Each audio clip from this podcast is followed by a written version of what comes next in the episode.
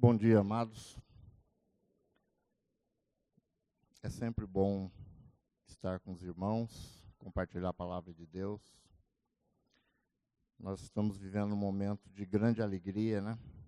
Comemoração de aniversário, de vitórias, daquilo que Deus tem nos dado, né? E o tema que nós estamos falando sobre as igrejas da Ásia, né? as sete igrejas. Alguns dizem que seria eras da igreja. Né? Cada igreja daquela representaria um tempo. Outros já dizem que não, que são situações que cada igreja passa por elas. Né? Mas a verdade é que, através dessas cartas, Deus tem uma mensagem para a igreja, para a sua igreja. E essa igreja é de Jesus Cristo. Umas mensagens mais confortantes, mais de ânimo, de estímulo, e outras de correção. Outras que fazem nos entrar dentro de nós mesmos. Eu acredito que, até uma vez eu escrevi isso, no, acho que foi no Face, que de todas as viagens que eu fiz, a mais difícil a mais dolorida e talvez a mais produtiva foi a viagem dentro de mim mesmo, quando eu viajei para dentro de mim. Quando nós encontramos os obstáculos da nossa vida, nossos machucados, nossas dores. Mas uma coisa importantíssima, nessa viagem eu encontrei muita coisa boa que Deus fez. Encontrei muita transformação. E a Bíblia ela nos leva a isso, né? A entrar dentro de nós mesmos. Eu creio que essa mensagem de hoje, ela é muito reflexiva. É uma carta que Jesus falou para João escrever endereçada à igreja de Sardes. Uma igreja que funcionava muito bem. Uma igreja que não é citado nenhuma heresia, não tem nicolaítas, balaonitas, não tem os seguidores de Jezabel, não, nós não vemos heresias, seitas. Mas o grande problema dessa igreja, o que estava faltando nessa igreja era vida. Eu vou ler o texto que está em Apocalipse, do capítulo 3, versículo de 1 a 6. Ao anjo da igreja em Sardes, escreva: Estas são as palavras daquele que tem os sete espíritos, os sete espíritos de Deus e as sete estrelas. Conheço as suas obras. Você tem fama de estar vivo, mas está morto. Esteja atento, fortaleça o que resta e que estava para morrer, pois não achei suas obras perfeitas aos olhos do meu Deus. Lembre-se, portanto, do que você recebeu e ouviu. Obedeça e arrependa-se. Mas se você não estiver atento, virei como um ladrão e você não saberá a que hora virei contra você. No entanto, você tem aí em Sardes uns poucos que não contaminaram as suas vestes. Eles andarão comigo vestido de branco, pois são dignos. O vencedor será igualmente vestido de branco. Jamais apagarei o seu nome do, seu nome do livro da vida, mas o reconhecerei diante do meu Pai e dos seus anjos. Aquele que tem ouvidos, ouça o que o Espírito diz às igrejas. Amém? Que Deus abençoe para que a Sua palavra encontre lugar nos nossos corações. Amados, essa, essa região, essa igreja que estava em Sardes, Sardes na, no sétimo século ali antes de da era cristã, antes de Cristo, era a mais importante cidade da Ásia, era a capital da Lídia.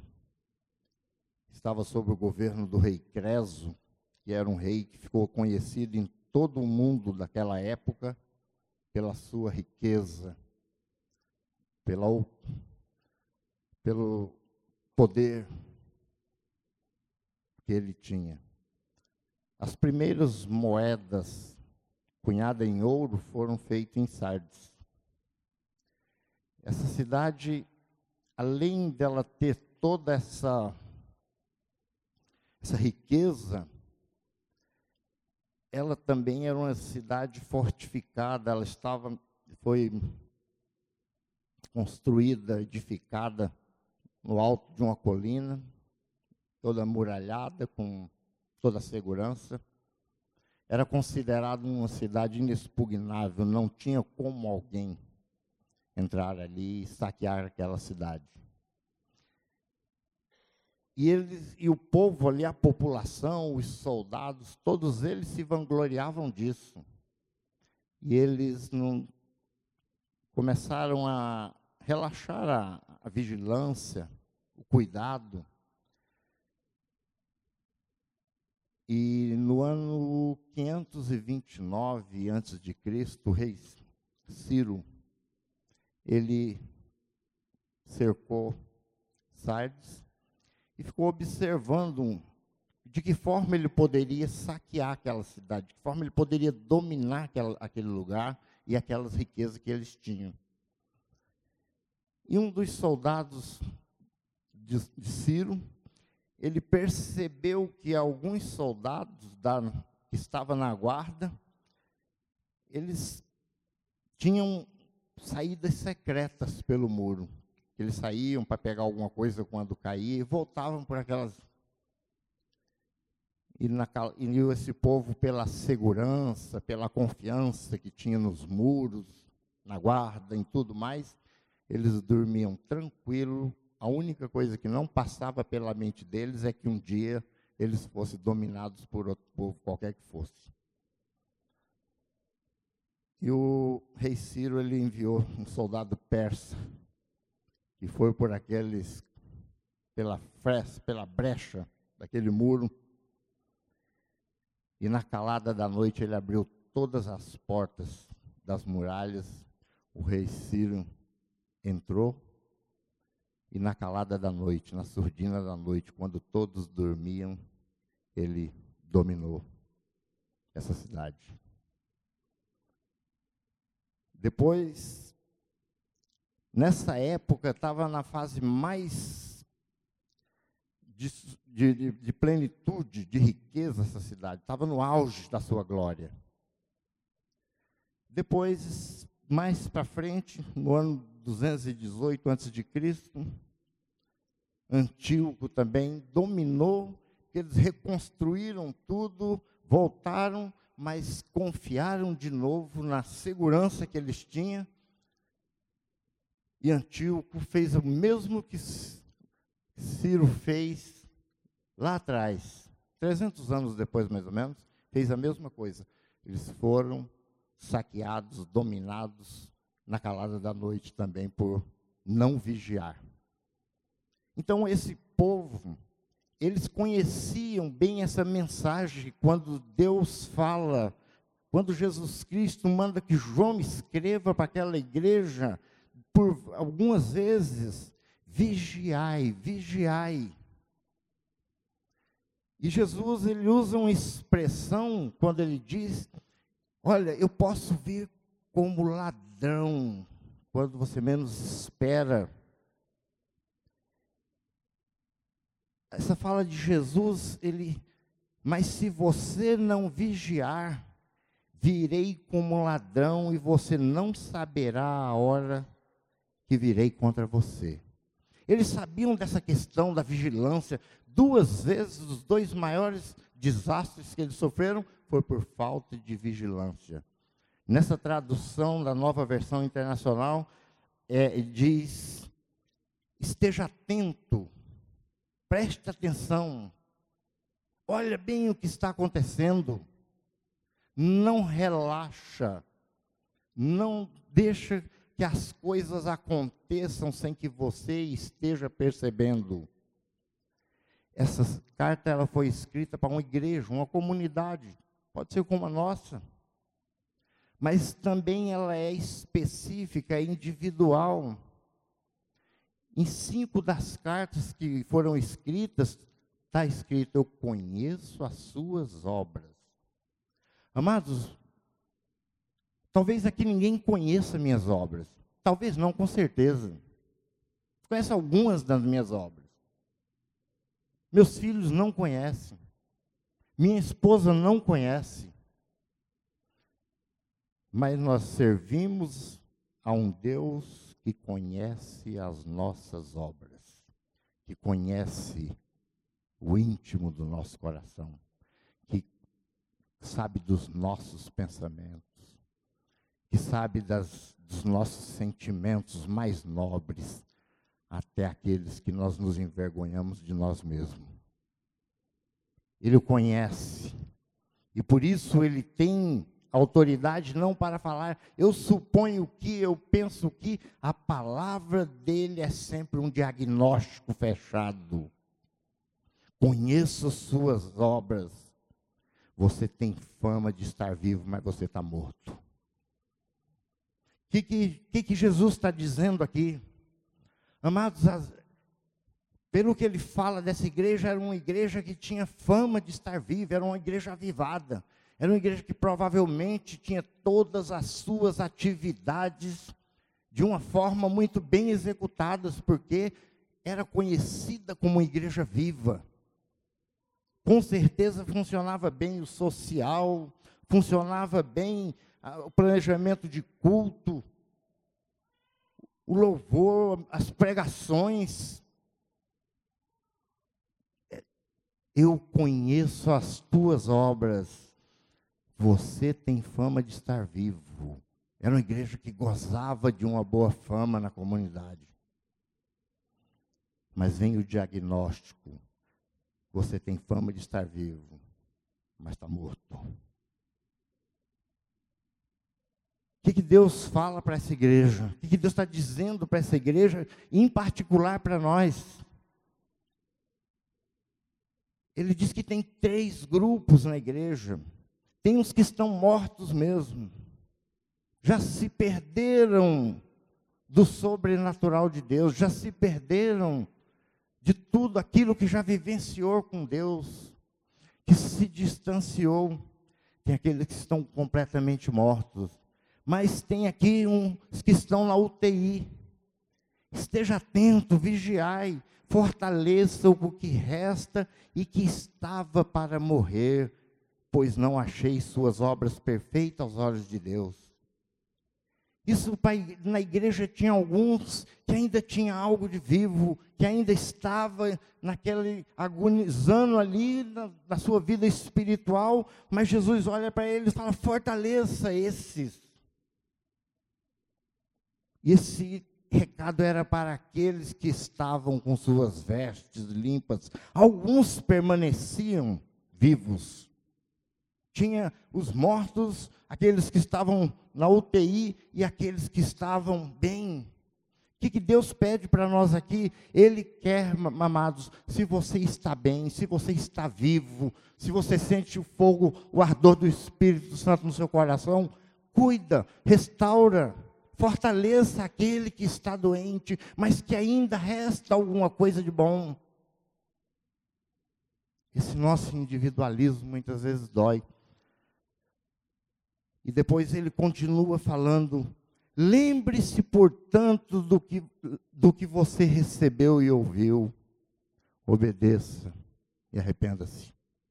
Lembre-se, portanto, do que você recebeu. Amados, nós não podemos deixar a nossa memória se desligar daquilo que nós recebemos de Deus.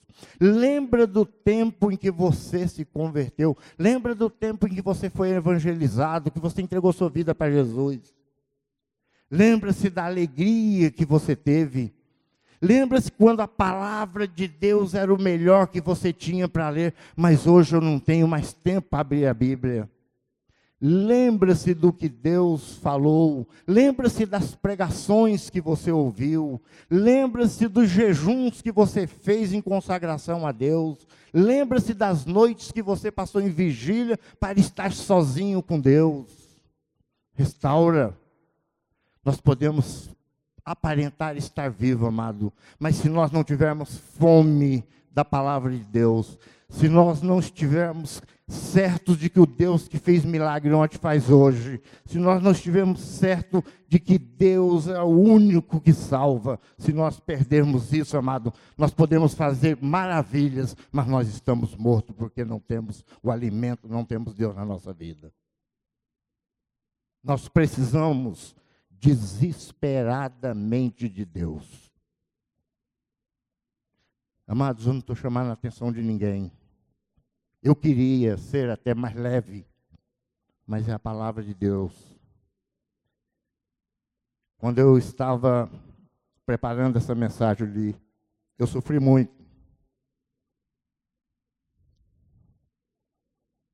Amados, eu comecei a olhar para mim, porque essa igreja aqui, ela tinha fama, ela vivia da glória passada. Sardes era uma cidade que ainda se vangloriava, mas vivia da glória passada. E eu comecei a me questionar: Deus, cadê o Noé? Que todos os momentos livres que tinha, estava lendo, estudando a palavra de Deus. Cadê o Noé? Que muitas vezes passou horas da sua vida com um drogado tendo convulsão, orando por ele. E um desses drogados, uma vez ele teve uma convulsão, estava perto de um pé de cactos, ele caiu, ele se encheu de espinho. E depois eu tirando aqueles espinhos dele lá e falando de Deus para ele. Terminei de tirar os espinhos, ele teve uma segunda convulsão. Convulsionando na minha frente, eu comecei a orar por ele. Amados, esse menino ele se levantou depois e falou: Deus me curou. Hoje ele é pastor. Hoje ele tem família. Hoje eles têm os filhos dele servindo a Deus. Eu perguntei: Meu Deus, cadê aquele Noé? Cadê o Noé que um dia recebeu um menino de 15 anos numa clínica? 15 anos, se interna quando está na pior, porque já não tem jeito fora dali. Cadê o Noé que recebeu aquele menino, orou com ele? E ele disse: Eu vou ser um pastor igual você. E hoje esse menino, pastor, está lá no Senegal, é filho da Cidinha aqui, ó. Se me permite, Cidinha, pode ficar de pé. É o filho dela. Que Deus te abençoe, viu? Aonde nós nos perdemos? Aonde eu me perdi? Amados, lembre-se, portanto, do que você recebeu. Dá uma olhada na tua história, quanto Deus fez por você. Mas o, remédio central, o remédio para essa ressurreição que nós precisamos, para essa restauração, para a confirmação daqueles que já estão com suas vestes brancas, é voltar. Lembra o que você recebeu? Nós recebemos de Jesus Cristo a vida dele. Não foi barato para estarmos aqui. Lembre-se de que você recebeu Jesus, o Salvador, como disse os reis que vieram adorá-lo quando nasceu. Um sinal nos foi dado. A Virgem deu à luz a um menino. Ele é o Salvador. Vos nasceu um Salvador, vos nasceu, nasceu para vós, para nós um Salvador. E ele livrará, ele salvará o seu povo do pecado. Lembre-se da morte vicária de Cristo. Lembre-se do que Jesus padeceu por nós naquela cruz. Lembre-se da forma que ele te trouxe. Dando a sua vida por nós, sendo nós ainda pecadores. Isso é um Deus maravilhoso. Um Deus que não esperou Noé ficar bonzinho. Um Deus que não esperou eu merecer. Mas um Deus que, mesmo na pior condição de pecado, Ele falou: Eu morro por Ele. Morreu por mim, por você. Lembre-se do que você recebeu. Você, eu, nós recebemos a salvação pela graça de Deus. Amados, Deus precisa restaurar em nós isso. Se nós não tivermos atento, ele vem como um ladrão contra nós. Tenha misericórdia, Senhor.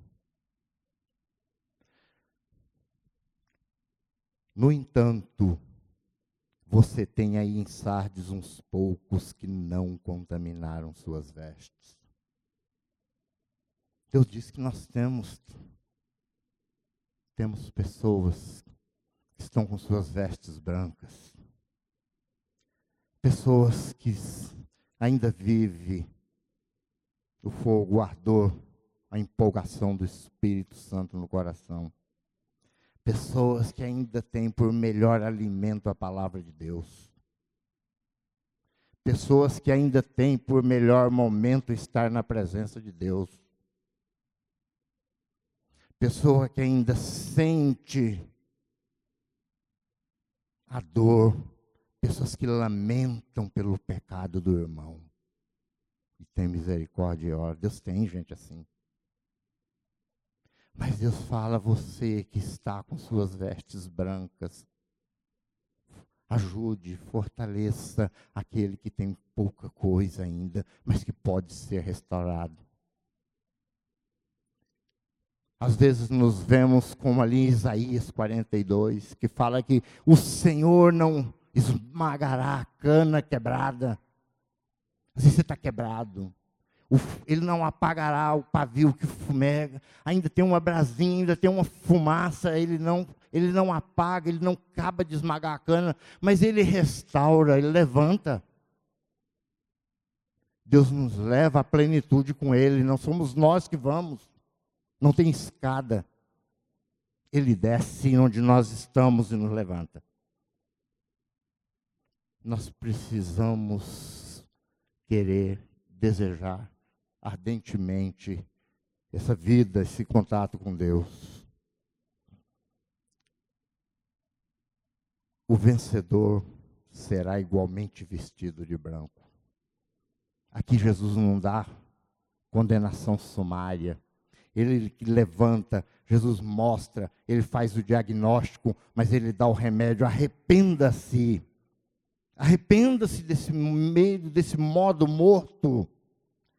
Arrependa-se e se torne um vencedor, porque o vencedor será igualmente vestido de branco. Você pode, Deus vai vestir de branco e jamais apagarei o seu nome do livro da vida. Deus não apaga teu nome, teu nome está lá, mas Ele quer que você esteja vivo, não vivo segundo os padrões do mundo humano, mas que você esteja vivo no seu espírito, vivificado pelo Espírito Santo de Deus.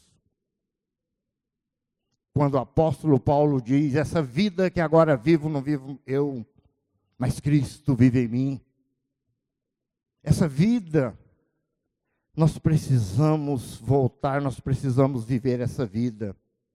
O vencedor será igualmente vestido de branco, jamais apagarei o seu nome do livro da vida, mas reconhecerei diante do meu Pai e dos seus anjos. Você vai Jesus ele diz bem claro aqui, eu não apagarei o seu nome, mas pelo contrário, eu o reconhecerei na glória diante do meu Pai e dos seus anjos. Jesus vai nos reconhecer, ele vai falar: esta pessoa, essa pessoa é um servo do Senhor que lavou suas vestes no sangue do Cordeiro.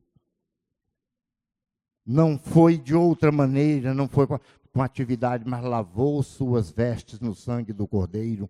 E como dizem no Apocalipse mesmo, capítulo 22, Bem-aventurado aqueles que lavaram suas vestes no sangue do Cordeiro, pois eles terão parte na árvore da vida, terão vida eterna e entrarão pelas portas na glória de Deus no céu, na Jerusalém do Senhor. Bem-aventurado aqueles que lavaram suas vestes no sangue do Cordeiro. Aquele que tem ouvido, ouça o que o Espírito diz à igreja. Amados, Deus nos quer. Ele quer o quanto antes que nós estejamos com Ele. Deus não quer um evangelho estético, da forma, da beleza, que enche os olhos. Deus não quer esse evangelho estético. Deus não quer um evangelho ético apenas dos bons relacionamentos. Deus propõe e quer o evangelho da cruz de Cristo. Este sim, é através dele, o único que nós vamos chegar a Deus com nossas vestes brancas. Amém? E uma palavra de conforto. Jesus disse aos discípulos dele, quando eles fizeram milagres, expulsaram demônios, fizeram maravilhas em nome de Jesus. E eles foram prestar um relatório para Jesus e chegaram dizendo: a Bíblia fala que eles estavam extasiados. E eles falavam atropeladamente: Mestre, até os demônios se submetiam a nós em teu nome. Aquela alegria pelo. Jesus olha e calma não seja esse o motivo da vossa alegria. Não seja pelo sucesso, pela demonstração de poder. Alegrai-vos antes, porque o seu nome está escrito no livro de Deus. Essa é a alegria do salvo. Teu nome não está apenas no hall de membros dessa igreja, que não salva ninguém, apenas isso. A igreja conduz à salvação, não salva. Mas o teu nome está escrito no rol de Deus que está lá no céu. Jesus cuida para que esse registro seja mantido. Amém? Que Deus os abençoe. E nós teremos como continuidade a ceia, mas eu queria orar antes com os irmãos. Senhor nosso Deus, Pai amado, nós confessamos a Ti que precisamos, Deus, da Tua graça, do Teu amor. Precisamos, ó Deus, do Teu Espírito Santo para nos incendiar, para nos dar vida, não a vida apenas humana, mas a vida que vem do, da Tua palavra, do Teu Evangelho, aquela vida, ó Deus, que nos capacita, Senhor, a levar pessoas a Ti, meu Deus. Senhor, manifesta a Tua glória neste lugar, Pai. Re renova nossas forças. Senhor, reacende o fogo do Teu Espírito, a Tua chama no nosso coração. Faça com que a nossa alma, que o nosso coração, ó Deus, deseje ganhar almas para Ti, Senhor. Levanta-nos, ó Deus, com o teu poder. Senhor, nós queremos ver o teu sobrenatural nesse, nesse lugar. Nós queremos ver a ação do teu Espírito, ó Deus, transformando vidas, curando, libertando. Deus faz um milagre nesse lugar, Senhor, faz um milagre na nossa vida, tem misericórdia de nós. Deus, nós não somos dignos, Senhor, mas tu pode nos tornar dignos pelo teu sangue pelo teu amor, ó Deus. Levanta-nos, Senhor. Levanta-nos com o poder do teu Espírito, Pai. Levanta-nos com a tua graça, Senhor, com o teu amor. Desperta em nós, ó Deus, a fome pelas coisas que são tuas, pela tua palavra. Ó Deus, queremos sentir sim, ó Deus, a tua presença todos os instantes da nossa vida, Pai. Por isso eu clamo a ti, ó Deus. Aviva-nos, Senhor. Eu oro a Ti em nome de Jesus, meu Pai. Amém, Senhor. Amém, amados. Que Deus os abençoe, viu?